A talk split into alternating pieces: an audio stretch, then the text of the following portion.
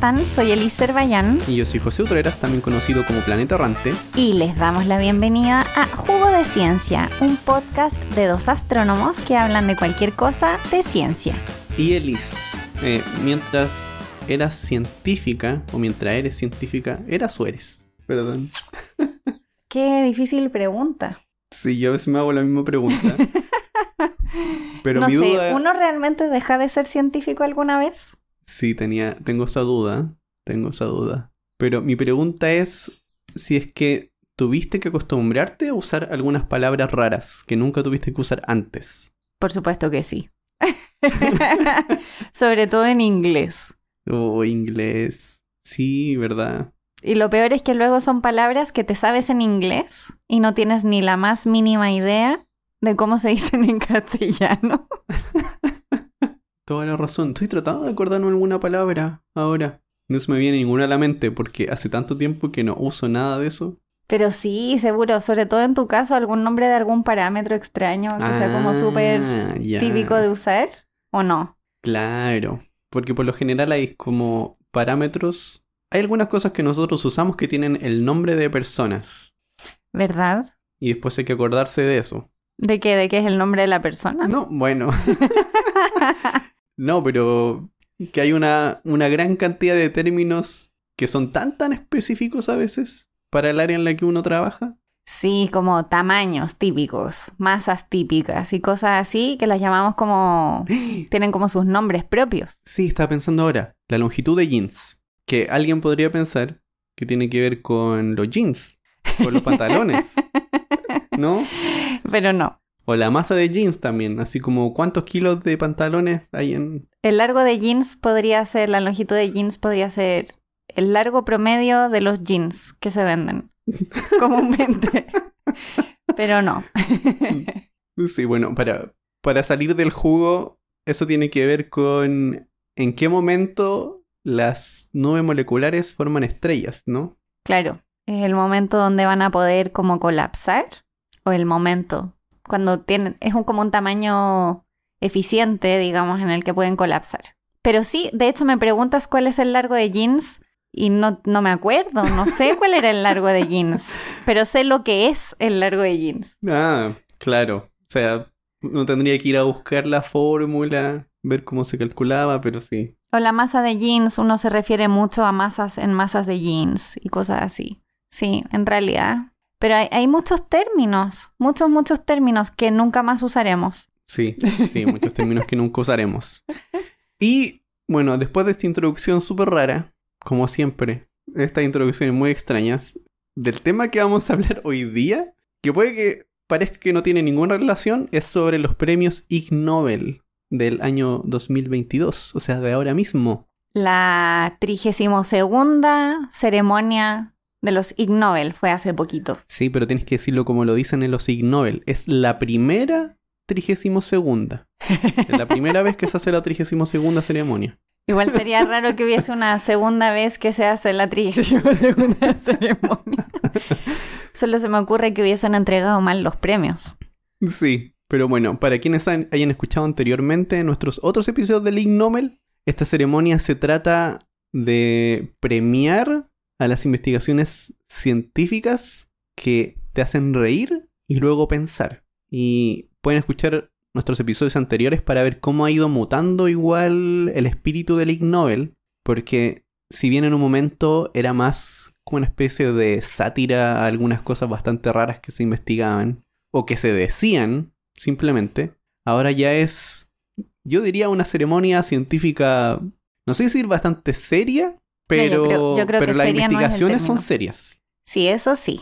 Sí. En el fondo es una ceremonia que es bastante cómica y eso es lo que busca transmitir, pero efectivamente los premios se entregan generalmente a investigaciones serias que de hecho algunas de ellas salen en revistas súper prestigiosas publicadas y Sí. que tienen un alto impacto. ¿Cierto? Varias de las investigaciones que se premiaron este año salen en, en revistas de alto impacto científico. Sí. Sí. Y bueno, en general la ceremonia tiene un tema, pero yo siento que este año como que no sabían de qué tema Sí, eso parece, que no tenía muy claro de qué hablar. Porque el tema es el conocimiento, que es como el tema más amplio que puedes tener Sí. en una ceremonia de premiación científica. Sí, es como lo más amplio posible. Es como no tenemos idea, entonces hagámosla del conocimiento y así entra todo. Sí, toda la razón. Eh, bueno, y también otra cosa, bueno, y nuevamente por el tema de la pandemia, la ceremonia fue online, fue vía Zoom, a diferencia de los años anteriores en los que se hacía de forma presencial en un teatro, en Harvard. Claro, ellos hacían como mucho hincapié y me llamó la atención porque decían tercer año consecutivo que se hace online, como dando a entender que la pandemia no termina. Y efectivamente la pandemia no termina y me parece una señal como adecuada desde el mundo científico el hecho de que la hayan hecho online. Sí, y bueno, también ahí dentro del- de la ceremonia hay una, una historia con eso. Pero es que, como habíamos contado en alguna ocasión, las personas que dan los premios a los ganadores de los Ig Nobel son premios Nobel. Los premios Nobel son los que dan el premio de manera simbólica vía internet a los ganadores. Y uno de los premios lo entregaba la física Donna Strickland, que tenía COVID Sí, durante la ceremonia. tenía COVID durante la ceremonia, sí. Así que estaba en su casa Se imagina, no, habría sido imposible hacer eso presencial. Tendría que haberse quedado en su casa. Y otra de las personas que entregaban premios era el premio Nobel Rich Roberts, que ganó el premio Nobel de Fisiología o Medicina del año 93. Y le preguntan, ¿tienes algún como tip que le puedas dar para que se sienta mejor? Y le dice, no, pero tengo una canción. Y le tocó una canción por Zoom. Pobre. Sí. Y bueno, también lo otro que pensaba es que mucha de la gente que entrega los premios ya es gente bien mayor. Sí. Así que no sería, no sería recomendable arriesgarse a tener un evento presencial. Sí. Bueno, como todos los años, se entregan eh, los premios y los premios consisten en 10 trillones, pero trillones en, in- en inglés, de dólares de Zimbabue y un PDF que pueden imprimir y pueden armar su premio. Y este año el premio era un recipiente de papel, un cilindro. un cilindro, para guardar todo el conocimiento y las buenas ideas. Sí. Igual me daba risa que reconocían que era súper endeble para poder guardar el conocimiento. un cilindro de papel. Bueno, y este año se entregaron 10 premios. El número de los premios es variable. No todos los años se entregan el mismo número, ¿sí? Creo, tengo la impresión que siempre son ¿Siempre 10. son 10? Hay algu- y hay algunos que se repiten, como los premios de física o el de la paz, y los otros van cambiando. Sí, porque las temáticas no son siempre iguales, no, No. son como los Nobel, sino que se postulan como investigaciones de todo tipo, de todas las disciplinas, y luego ahí van eligiendo. Sí, así que comenzamos. Comenzamos. inmediato? Entonces el primer premio es el Ig Nobel de Cardiología Aplicada. Bueno, también aquí es que el- los, los títulos de las disciplinas también son un poco extraños a veces. Igual es chistoso esto. sí. Pero el premio se otorgó por investigar cuándo nuevos compañeros románticos se conocen por primera vez y se sienten atraídos, su pulso cardíaco se sincroniza. Y eso a mí, no sé, me, me dejó totalmente perplejo. Sí, de hecho, la investigación tenía 140 personas. Hubieron 140 Ujú. personas en la muestra y observaron distintas cosas, las miradas, los gestos, expresiones faciales, etc. Todo tipo de cosas. Y finalmente se dieron cuenta de que el mejor predictor era la sincronización del corazón y también la conducción de la piel. Que... Sí, eso tiene que ver con el sudor. Con el sudor en la piel, que eso también lo encontré raro. Una sincronización en cómo uno suda. Si es que te sientes, si es que hay una atracción mutua. Y lo que decían los investigadores es que mm, todo el resto de cosas no son buenos predictores porque en general estamos entrenados para intentar gustarle a la otra persona. Entonces uno, Mm, uno tiende- igual sí. actúa, tiende a actuar de una forma como coqueta de alguna manera para gustarle al otro, aunque uno no se sienta atraído. Entonces todo lo que pueda ser consciente o inconscientemente controlado, por decirlo así, puede no tener correlación. En cambio, yo diría que la mayor parte de las personas, digo la mayor parte porque seguro que hay alguien que es capaz de hacerlo, pero la mayor parte de las personas no son capaces de controlar su, su pulso. Sí, claro, eso no se puede controlar. Igual, cuando leí eso, lo primero que me, que me pregunté fue como, ya, ¿y cómo llevas? Bueno, en realidad no se puede, pero igual me pregunté, ¿cómo llevas esto a la práctica? Porque seguramente a alguien le interesa. Y, y decía, no, pues no puedes estar así como tomándole el pulso a otra persona. Imagínate así con tu mano en la muñeca de la otra persona y tu otra mano en tu cuello, sí, tomando el pulso. Un polígrafo. Una prueba del polígrafo Cita mientras polígrafo. Cita polígrafo. ¿Te imaginas? Em, Sí. y leí el, leí el artículo y encontré unas cosas que igual encontré, no sé, que me gustaron mucho. Y una era que habían notado, que esto igual parece que se sabía antes, que mientras más atraídos estaban por la otra persona que tenían al frente, era más probable que pensaran que el sentimiento era recíproco. Porque además les preguntaban eso, les preguntaban, ¿tú crees que a la otra persona le gustas? Y eso aumentaba si te gustaba esa persona. Es como que uno traspasa lo que uno siente por la otra persona, Ah, para el otro lado, ya. Interesante. ¿cierto? Entonces, lo que, lo que demostraban también con el estudio era que, contrario a lo que se cree, la gente es muy mala leyendo las intenciones románticas de otros. Bueno, pero yo creo que las personas, por ejemplo, que, mm, que salen con muchas personas distintas, yo creo que van a estar de acuerdo con esta investigación, porque eh, yo me imagino que las personas que tienen como muchas citas con muchas personas se dan cuenta de que no es fácil de predecir. Mm. Sí, no sé, ahí habríamos, tendríamos que preguntarle a algunas personas cuáles han sido sus experiencias. Sí, igual no sé, porque sé que dicen que somos malos prediciendo. Tal vez uno tiene. Uno solo recuerda las veces que uno le achuntó. Probablemente, probablemente. Sí. Bueno, el segundo premio es el premio de literatura. Este me pareció interesante por cosas que han sucedido últimamente. Ah, por el trabajo, ¿no? Sí.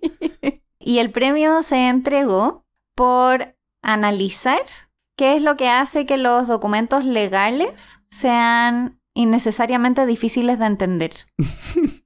Que me parece maravilloso. Me parece Sí. maravilloso. Porque ¿quién no ha leído un documento legal y no ha entendido nada? Y uno se siente como tan incompetente. Al menos a mí me pasa. Sí, yo siento que, que es otro idioma, me siento estúpido. Sí, de verdad me siento, me siento incompetente. Toda la razón. Y finalmente se dieron cuenta de que en realidad era una combinación de factores, pero entre los factores que habían, por ejemplo, era que sencillamente estaban mal escritos. O sea, no es solo un tema de lenguaje legal, sino es cómo los construyen y están, no sé si es una costumbre a construirlos mal y se repite el patrón. O sea, creo que igual esc- escribirlos mal se refieren a escribirlos de una manera que es más difícil de entender. Porque una forma de escritura que mencionaban, que yo no conocía, era la incrustación central. No sé si esa será la traducción en español. Pero que se trata de insertar una frase dentro de otra frase que tiene más o menos el mismo tipo de información. Ya. Eh, por ejemplo, esto lo busqué, esto lo busqué en Wikipedia nomás, porque de verdad no tenía idea de qué era lo que significaba. Esto es una frase normal. Un hombre que una mujer ama. Eso se entiende, ¿no? Sí. Más o menos. ¿Cómo sería incrustar frases dentro? Y esta es la, la forma más exagerada, así que la noté completa porque la encontré muy ridícula. Dice, es la misma frase que la anterior.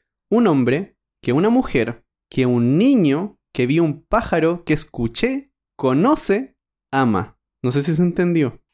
no. Porque lo que se trata aquí es que el- ese niño vio un pájaro que yo escuché, y ese niño conoce a esa mujer, y esa mujer ama a un hombre. Dios mío.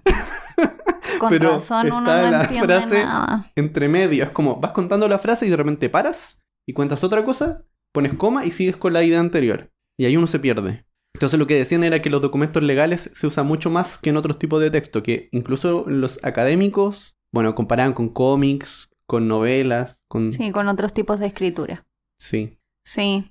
A mí me daba risa como en el abstract del paper decía como, a pesar de que estos documentos están cada vez más presentes en la vida de las personas, los contratos siguen siendo totalmente inaccesibles.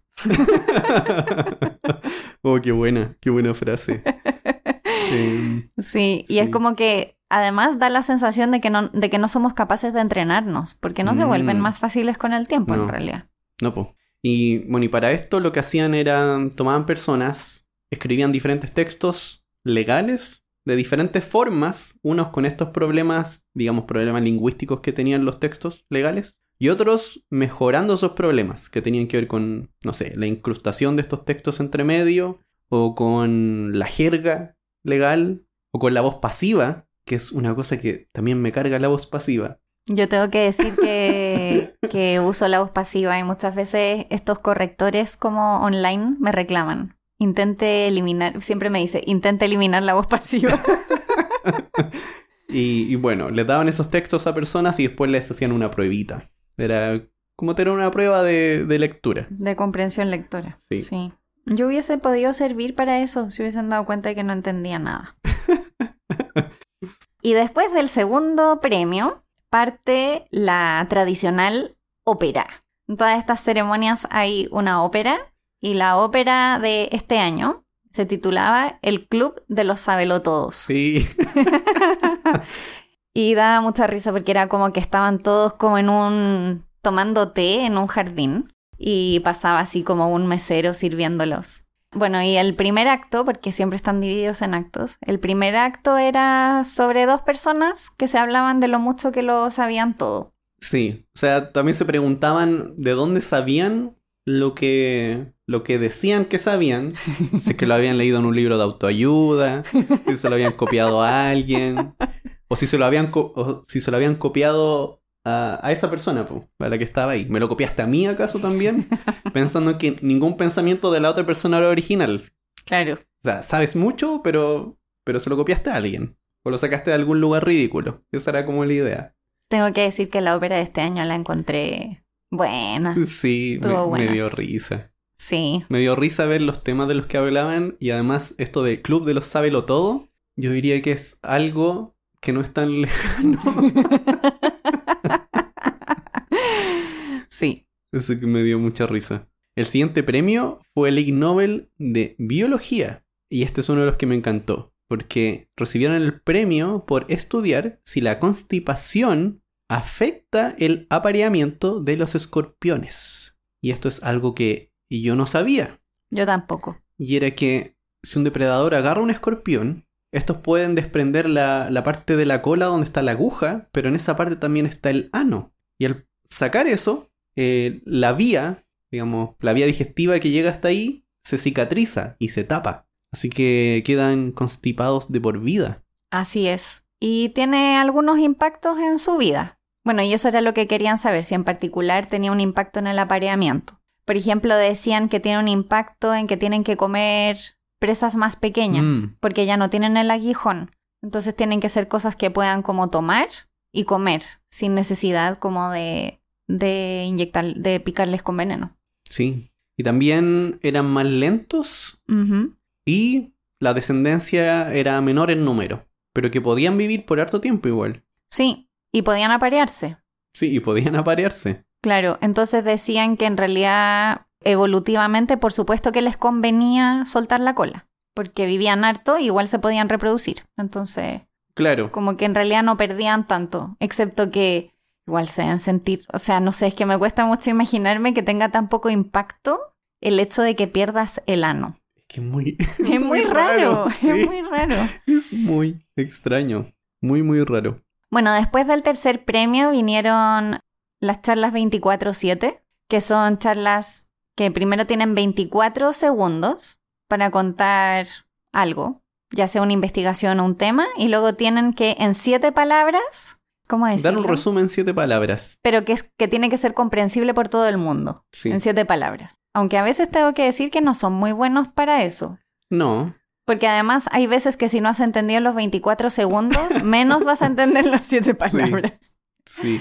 La primera charla 24/7 fue sobre las palomas. Sí, hablaba sobre el origen de las palomas como aves domesticadas para comida y por el fertilizante. Y que inicialmente eran aves mucho más valoradas de lo que son ahora. Que se les llamaba, ¿cómo había dicho? Ratas con alas. Sí, ratas con alas. Y sus siete palabras fueron las palomas de ciudad des- son descendientes de animales domésticos amados o queridos. Sí. Bueno. Era como que estaba intentando reivindicar las palomas. Sí, sí, eso sentí. Yo creo que tal vez esto le guste mucho a una amiga. Ah, yo creo, puede ser. ¿ah? Puede ser. En Puede realidad ser. no sé si le gustan las palomas. A lo mejor ahora le van a empezar a gustar. El otro, la otra charla 24-7, también esto fue muy genérico, fue sobre conocimiento médico. Pero igual me gustó porque fue un poema. Sí, sí, fue un poema. Sí. Y se trataba sobre cómo se obtiene conocimiento en medicina. Y que son varias formas. Observación, modelos a través de los pacientes, estudiando poblaciones en general. Y que al final es bastante, ¿cómo decirlo? Bastante empírico.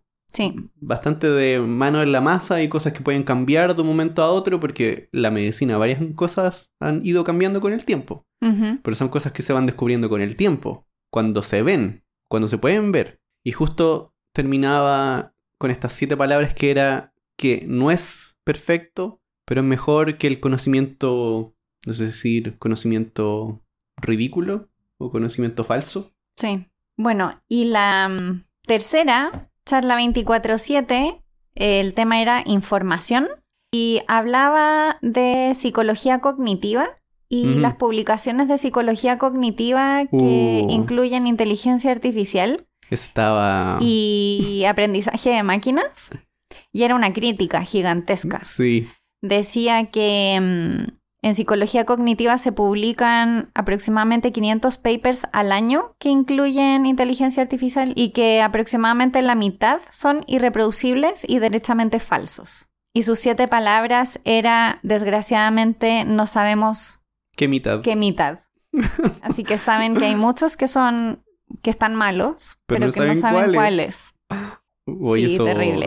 Era una crítica enorme, era una crítica enor- enorme al uso, yo creo, como de nuevas herramientas, pero en realidad como dejando de lado quizás el hecho de que las cosas tienen que ser reproducibles o tienes que tener como los datos tienen que ser accesibles por otros grupos Mm. para poder comparar ese tipo de cosas. No conozco no conozco en realidad nada de esa disciplina, pero me imagino que esta crítica debe ser una crítica también grande en otras disciplinas también. Sí, hay un montón de un montón de críticas respecto a, a esa nueva área, el cuidado que tienen que tener, porque avanza muy rápido. Siento que si uno lo piensa, la manera en que hacemos ciencia o que hemos estado haciendo ciencia por hartos años no es la misma a como era 100 años atrás, pero se hace más o menos de la misma manera. Claro. Entonces va avanzando, va evolucionando bien lentamente. En cambio, estos son como pasos gigantes de tecnología. Y en cuanto a cómo lo hacemos, o en, en el detenernos a pensar cuál es la mejor manera de hacerlo, no alcanza el tiempo. No, es cierto. Complicado. Hay que ser responsable. Sí. Bueno, después venía el cuarto Ig Nobel 2022 de medicina. Y el premio se entregó por mostrar que mm, cuando pacientes eh, tienen que pasar por algunos tratamientos de quimioterapia, tienen menos efectos adversos cuando les entregan helado Sí. en reemplazo, en reemplazo de otras cosas. Lo que pasa es que en realidad de lo que hablan en esta investigación es en particular de algo que se llama mucositis oral, que yo no sabía lo que era, pero es la inflamación e irritación de los tejidos en la boca. Sí, yo tampoco sabía. Claro, y entonces parece que los pacientes que tienen que pasar por quimioterapia muy comúnmente tienen este efecto adverso. Y una de las cosas que se sabía es que la criotera- crioterapia se llama Sí. crioterapia ayuda a que eso no suceda. Pero lo que decían los investigadores es que en general la crioterapia, que son algo como súper pro, en verdad es como hacerlos chupar cubos de hielo. Sí, más que hielo. Claro, más que hielo. Entonces ellos dijeron como, oye, pero ¿quién quiere mascar hielo? El helado generará lo mismo, además que el helado es mucho menos, yo me imagino, es como menos molesto en la boca el frío del helado Sí. que el frío del hielo. Entonces hicieron un, un experimento con 74 pacientes y de esos 74 se le entregó crioterapia o se, se, le- se les hizo esta cosa de que comieran helado a 52 de ellos. Y bueno, una de las cosas que decían era que ayudaba cuando les daban el helado al mismo tiempo en el que le administraban el melfalán, que era lo que les daban para esta quimioterapia. Y que ahí les ayudaba bastante. Parece que otorgarlo en el momento en el que le administraban el químico. Sí, Y también les daban gracias a la cafetería del hospital durante la ceremonia. por entregar el, el helado para, Sí. para el experimento. Sí. Y bueno, y obviamente decían que además es más fácil de implementar porque la gente va a estar más abierta a comer helado en ese momento. Como que además les hace pasar por un buen momento comer helado. Sí. Ahí tal vez tengan que también buscar algún helado que no, no sea muy alto en azúcar. Estaba pensando en algo. Bueno, depende de cuántos tratamientos tengan, pero yo creo que llegado ese momento, lo importante es que tengan menos efectos adversos. Sí, sí, en realidad. Toda la razón. Sí. Así que ya saben, el helado tiene un efecto medicinal. el siguiente premio yo lo encontré raro. Sí, el siguiente premio raro, que es el premio de ingeniería. Y se otorgó por estudiar la forma más eficiente de usar la mano para girar una perilla. Así es. Así es. Entonces lo que hacían era que a diferentes personas, 32 personas de 20 años, les pasaban diferentes perillas como, no sé, las de radios. Es que ya nadie usa radio hoy, así que es difícil... Bueno, pero perillas de distintos tamaños. Claro, Habían unas más chiquititas y otras más grandes. claro, habían las más pequeñas eran de 7 milímetros y las más grandes eran de 13 centímetros. Entonces lo que veían era que a medida que la perilla iba creciendo, la gente primero usaba dos dedos cuando tenían cierto tamaño y notaban en qué momento la gente dejaba de usar dos dedos y usaba tres para girar la perilla, cuando usaban cuatro y cuando usaban cinco. Y además notaban en qué posición ponían los dedos y cómo giraban la mano. Eh, que parece que eso también era algo que se iba repitiendo. Y por lo que yo entiendo, lo que decían era que había que tener eso en cuenta cuando uno diseñaba perillas, pensando en cómo la gente va a tomar la perilla al girarla. Es que, claro, algo que también era como diferente de este premio es que se le entregó a diseñadores. Eran diseñadores. Entonces, de hecho, la persona que recibió el premio, en el fondo de su oficina, no sé si era su oficina o qué era, Sí, pero tenía muchas cosas como que uno no ve en las oficinas de la gente. Tenía como maletas y cojines de viaje y cosas de ese estilo. Era como que era un muestrario de cosas. Que no sé si son cosas que diseñaron ellos o que me llamó la atención eso. Yo dije, Sí. ¿se dedicarán a diseñar cosas de viaje? No, pero es que esa es un área. Tal vez si hubiese. Debieron haberlo llamado el, el Ig Nobel de Diseño Industrial. Porque Sí, yo creo. va- vamos por ahí. De poder hacer las cosas más amigables para el usuario. Mediante la investigación. Este, este era bien. bien diferente a otros. Sí. Bueno. Y después de este premio, ¿Nos vamos a una pausa? ¿O no? no, el acto 2, ¿o no? Ah, Antes de la pausa, Ya, el acto bueno. 2. Ya. antes de la pausa. El acto 2 de la ópera es una parte interesante. en esta parte, esta parte se relaciona con lo que estaba preguntando José al principio, Sí, lo de las palabras. porque en esta parte se burlan en realidad del uso de ciertas palabras que se usan constantemente en el mundo de la ciencia y de la investigación, muchas veces sin que nadie sepa lo que realmente significan y usándolas indiscriminadamente como Sí. la palabra epistemología. Yo diría que la tres cuartos del acto 2 es burlarse en la palabra Sí. epistemología. Sí, tres cuartos. Y la otra es ontología. Ontología. Que, ¿sabes qué? No sé qué significan. Y podría haberlo buscado, pero sé que se me va a olvidar. Además que yo creo que igual tienen razón en esta ópera, que se usa para muchas cosas. Uno puede buscar como el significado así como en el diccionario, pero efectivamente son palabras que se utilizan muchísimo en distintos ambientes, en distintos contextos, en distintos todo. Casi se vuelve una muletilla. Mm, sí, es verdad. Pero con lo que yo más me quedé de la ópera eran que parecían que esas palabras las habían inventado para intimidar. Eso es algo que siento cada vez que la escucho. Eh, y, y también lo otro que decía ahí la cantante, que decía, la odio a pesar de que soy un nerd. Esa frase me encantó. Bueno, y dicho esto, nos vamos a una pausa. Epistemología.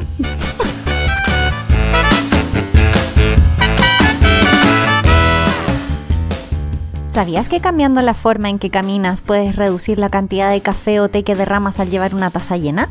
El año 2017, Ji-Won Han ganó el Ig Nobel de Fluidodinámica al estudiar qué pasa cuando una persona camina hacia atrás mientras lleva una taza de café. Como no estamos acostumbrados a caminar así, es más difícil que reforcemos la oscilación del café dentro de nuestra taza, pero es mucho más probable tropezarnos o chocar con un colega en el camino y derramar mucho más café.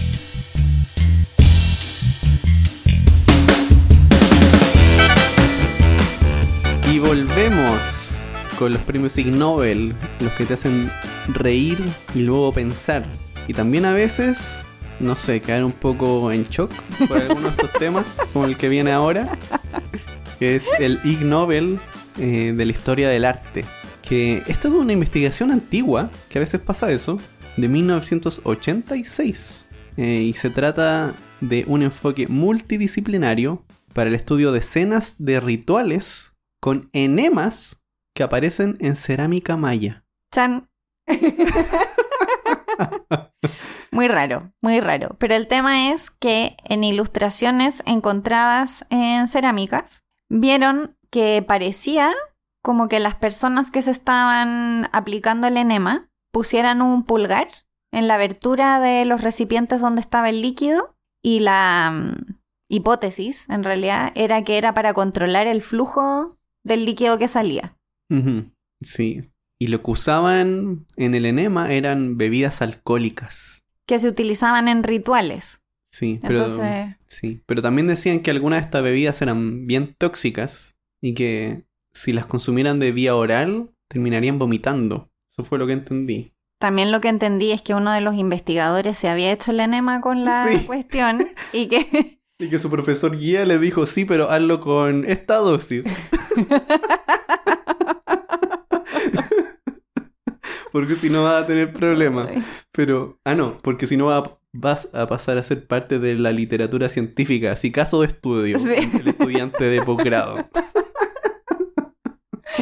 Ay, sí, pero es que además, bueno, toda esa toda esta parte del Ig Nobel creo que fue la parte más bizarra. Como lo que pasaba, además, como en el Zoom, era muy raro. Sí, Bueno, y lo que decían también, claro, como decía José, como que algunas de estas bebidas eran súper, súper fuertes. Entonces, como que las hacían en forma de enema para... Porque en el fondo tenían que consumir eso.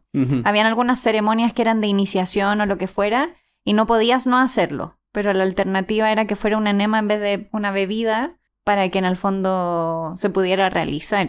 sí. Y parece que ellos estaban especializados en el estudio de eso, porque viendo el artículo, el artículo comienza hablando de diferentes culturas que practican enemas y que usaban distintas cosas, como por ejemplo tabaco. ¿Cuál es la historia de una persona que elige como área de estudio los enemas en la arqueología? Esa parte no la entiendo. Qué buena pregunta. Eso debieron haberle preguntado. ¿Cómo llegaste a este tema de investigación? ¿Fue algo muy profundo? Ay, Dios mío. Bueno, yo ni siquiera Oh, sabía estaba- que habían dibujos de enemas en las cerámicas. Sí. Estaba pensando en, en ese término, término chileno, pero que es un poco vulgar. No, no, aquí no decimos cosas vulgares. Ah, ya pucha. Antes de pasar al siguiente premio, de repente durante la ceremonia van haciendo pausas donde hacen cosas.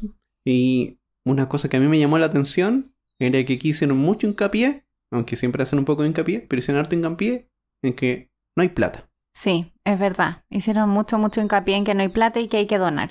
Sí. A lo mejor creen que si no se dona no van a poder volver a presencial. Bueno, y de todas formas, igual aquí hay una inversión de tiempo de las personas en esto muy grande. Y a lo mejor igual necesitan remunerar a algunas de ellas. Sí, totalmente.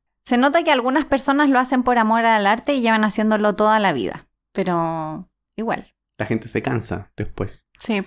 Bueno, el siguiente premio es el Ig Nobel de Física, que se entregó por intentar entender cómo los patitos pueden nadar en formación. Porque yo creo que todos nos hemos dado cuenta de que está la mamá pato y detrás están los patitos y nadan detrás de ella. Entonces, ¿cómo lo logran?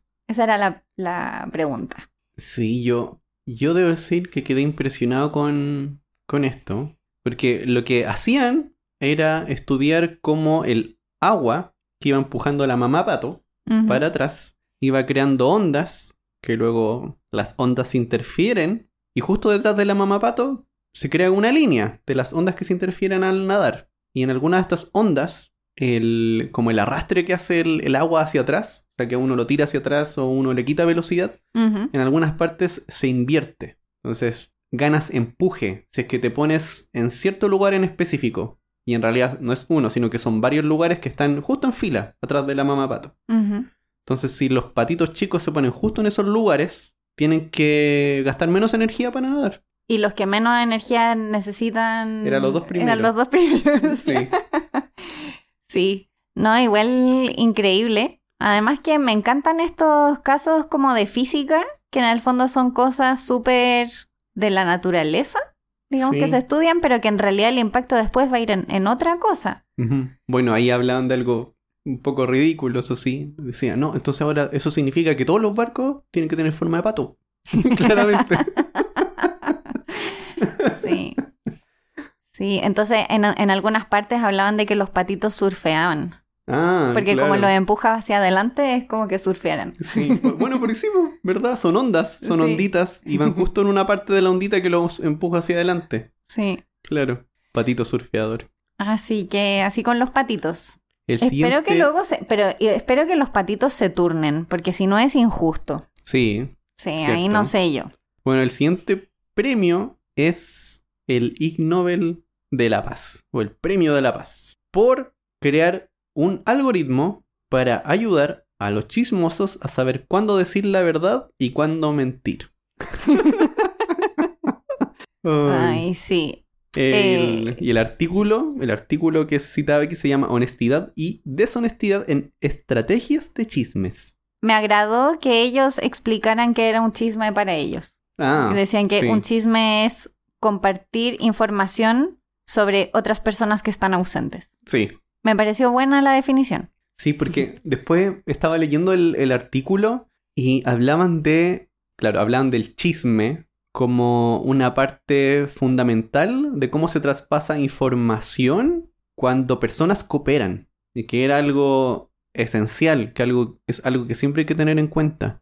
Y que hace que las cosas funcionen, decía. Sí, porque, claro, unas cosas que decían ahí es que ha sido identificado como una solución en contra de los aprovechadores en situaciones de conflicto de intereses. Y estaba pensando en que he escuchado historias de eso. Así como esta persona que uno, uno sabe que, o uno ha escuchado que, ¿cómo es que está ahí? Pero de alguna manera alguien por fuera sabe algo. Chan, chan, chan. El chisme, el chisme. El chisme, el chisme. Y que en algunos casos ayuda, pero también puede perjudicar. Esa es otra cosa que también mencionaban acá. y aquí Como, lo que la, como la profecía autocumplida. Claro, sí. Y aquí de lo que hablaban es que también tiene mucho, o sea, tiene mucho que ver con qué tan cercano eres, qué tan afín eres a la persona. Sí, aquí hablaban de un término que era la interdependencia de la aptitud. Y al final lo que tiene que ver es cómo depende o cómo afecta a mi bienestar contar este chisme. Entonces puede que para la otra persona tenga un beneficio y que ese beneficio también se me traspase a mí después. Claro. O al revés, puede tener un costo para otra persona y eso me va a dar un beneficio. Complicado. Sí, En todo caso, esto decía, bueno, esto ayuda a la gente a decidir, a decidir si mentir o no. claro. Sí. Ese era como, ¿cuándo, cuándo mentir y cuándo no? Pero, no sé, encontré curioso esto de que estén estudiando esto como un costo-beneficio. Sí, sí, tienes razón. Pero así era. sí. Bueno, y después venía el acto 3 de la ópera. ¿Verdad? El, el cuéntame algo que no sepas. no, cuéntame algo que yo no sepa. Sí. Eso era. Cuéntame algo que yo no sé. Obvio que no saben nada. Esa era la- Ay, muy bueno. Ay. Y al final también tenía chisme, porque dentro de la ópera como que iban contando, no sé, po, tu, tu pololo no sé qué, tu esposa no sé cuánto.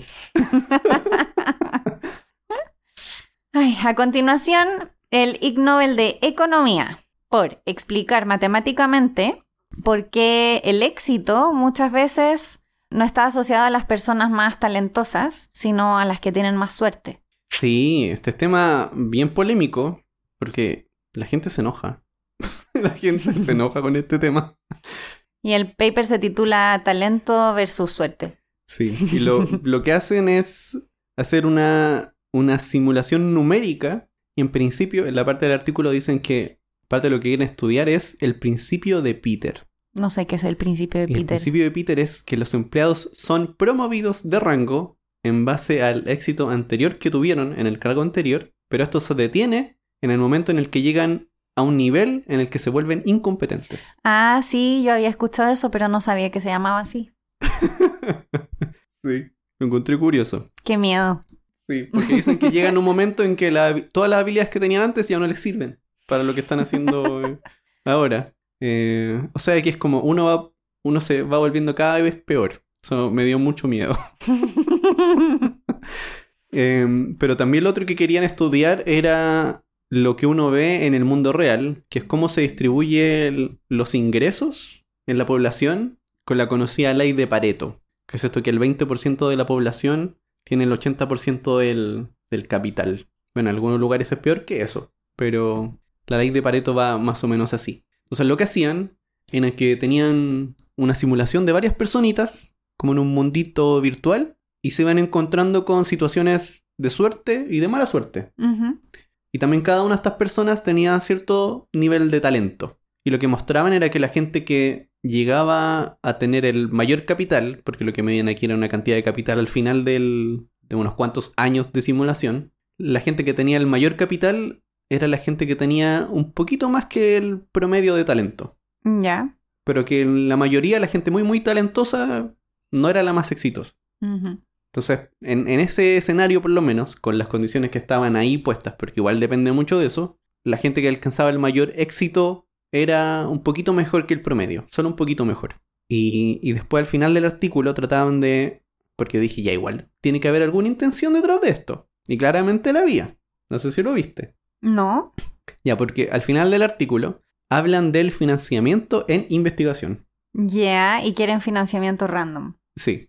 Ah, sí, yo he escuchado eso de gente que quiere financiamiento random de la ciencia. Entonces lo que hacen es miden algo parecido como a cierto porcentaje se lo damos en base al- a lo que han hecho ya hasta ese momento o simplemente aleatorio.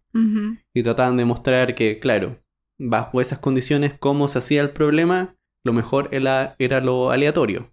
Que igual, no sé, es difícil, pero Sí, no sé. Hay que... Me imagino que tienen que haber estudios en la literatura que hablan más de eso, sobre, sobre distribución de, de fondos aleatorios. O sea, hay países que yo sé que es aleatorio, pero es como toda la gente que está en esta categoría es aleatorio. Ah, sí. Y no puedes tenerlo más de X veces seguidas, porque igual sí. como que... Porque una de las cosas que igual mencionaban era que, de todas maneras, cuando daban como consejo, o sea, decían que de cierta forma el talento o el mérito igual afecta. O sea, porque igual está, se mueve hacia ese lado, como hacia el lado del más talento. Claro. Pero al final la otra cosa que hay que hacer es tratar de ponerse en situaciones donde la suerte puede ser un factor importante. Y sabes qué, eso me habría gustado saberlo más joven. Porque es otra cosa que a veces se menciona, que a veces yo lo he escuchado en gente, no sé, gente de Hollywood parece, que lo importante es estar presente, es ir. Lo más importante es ir, es mostrar la cara Sí. Que te conozcan. que te conozcan. Y en eso, eso es como un factor suerte también. Porque uno va buscando que ocurran esas cosas. Que era algo, de lo- algo de lo que trataban de decir también. Claro, sí. No es cierto. Lo que yo he escuchado mucho, por ejemplo, en evaluación de proyectos, es que en general el 10% superior y el 10% inferior son muy claros y el 80% restante es casi aleatorio. ¿Quiénes, o sea, en el fondo, quiénes quedan arriba y quiénes quedan abajo? Mm, sí. Que algo que también aquí mencionaban era que dentro de las personas que tenían mucho éxito en el mundo de la academia, si veían sus investigaciones, el impacto que tenía cada investigación era bien aleatorio en realidad. Y bueno, eso. Bueno, y ellos también decían en la ceremonia que, que, claro, ascender a la gente en forma aleatoria también mejora la eficiencia de las organizaciones. Como que también lo hablaban desde el punto de vista como de una empresa, por ejemplo. Ah, claro, en este sentido de lo de la... ¿Qué era principio de Peter? Sí. O algo así. Claro, de llegar a promover a gente... Es más probable promover a alguien que pueda hacer mejor el trabajo. Claro. Ay, qué miedo. Tengo susto. bueno, y llegamos al último Ig Nobel. El último. Este, no sé, este lo encontré extraño. Sí. Que es como ingeniería en seguridad. Sí. Y es por desarrollar un crash test. Esto es como de los autos. Uh. Con un alce. En vez de con un muro. No sé si han visto alguna vez los crash tests. Pero chocan con muros y cosas así. Y ellos creían que era importante que fuera un alce. Porque en su país En Suecia. habían muchos sí. accidentes con alces. Sí. No sé. Igual No, lo no, encontré no raro sé. porque después pensé, ya, pero de todas maneras no van a hacer un auto diseñado para eso. Lo que sí ellos veían es que cuando vayas a chocar con un alce, Ah, en vez de mm. intentar pasar por delante, ¿cómo era? No, en vez de intentar pasar por detrás, no, que- era por delante. Porque lo, decían que lo que creía la gente era que si pasaban por delante, el alce los iba a ver. Ah, claro. Hay que intentar Eh. pasar por detrás, Sí. en vez de por delante. Por si alguna vez se encuentran con un alce en el camino. ¿Quién sabe? ¿Quién sabe? Si van a Suecia y se encuentran con un alce, por detrás, por detrás. Sí. Y queda el cuarto acto de la ópera del Club de los Sabelotodos. Sí. Que se trataba sobre las ologías. Todas las palabras que terminan en ología. Sí. o sea, lo que trataba de representar era como la cantidad de ramas de investigación que inventamos, bueno, y que todas terminan con la palabra ología. Planetología. la cosmología.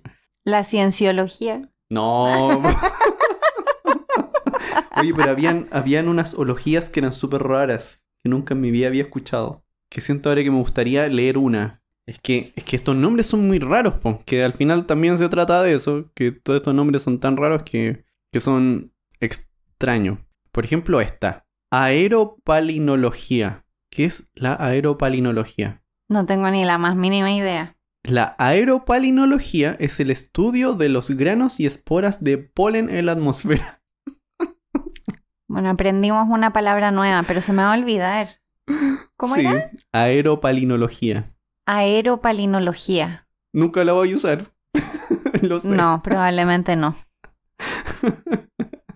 Pero, ¿ves? Uno puede estudiar cualquier cosa. No sé, el estudio de las bacterias que flotan en el polvo. Y le puedo poner un nombre. Mm, Y capaz que exista. hay que revisar primero. Sí. Así que los invitamos a inventar su propia, su propia ología. Mejor no. Sí. Yo creo que aquí nosotros vamos a promover la jugología. que es aprender y estudiar todo con el mayor, la mayor cantidad de jugo posible. Ah, no es malo. No es malo.